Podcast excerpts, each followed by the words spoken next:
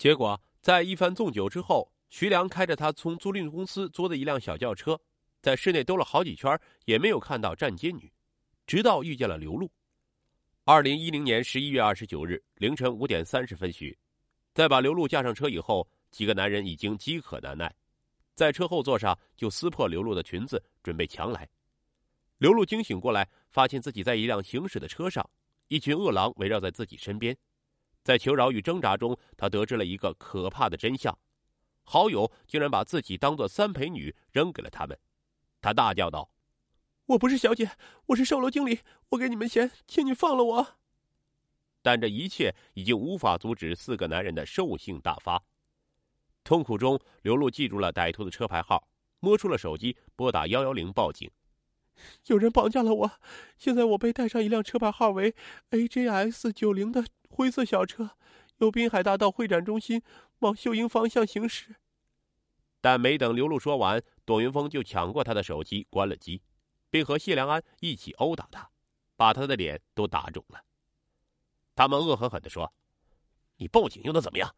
即使警察找到我们，我们说你是站街小姐，警察也奈何不了我们。”为了找到安静场所，徐良把车停到了假日海滩汽车露营区门前。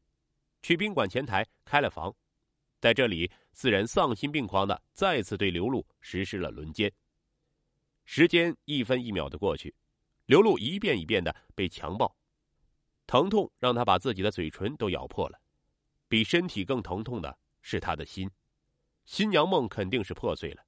最好的姐妹把自己出卖，这让刘露完全崩溃了。十一月二十九日凌晨五点四十二分。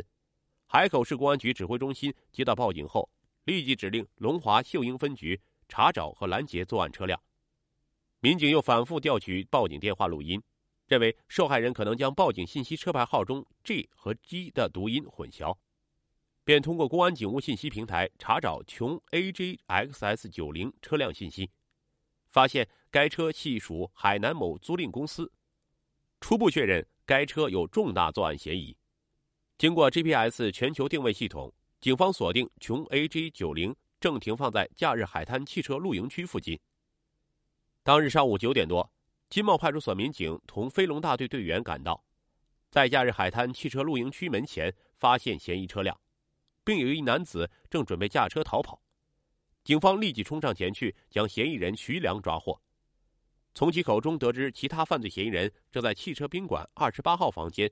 对受害人实施轮奸，民警破门而入，迅速将正在实施强奸犯罪的嫌疑人董云峰等控制住，将刘露解救出来。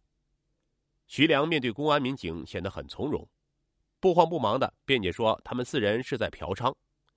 根据徐良的交代，警方很快以强奸罪逮捕了秦芊芊。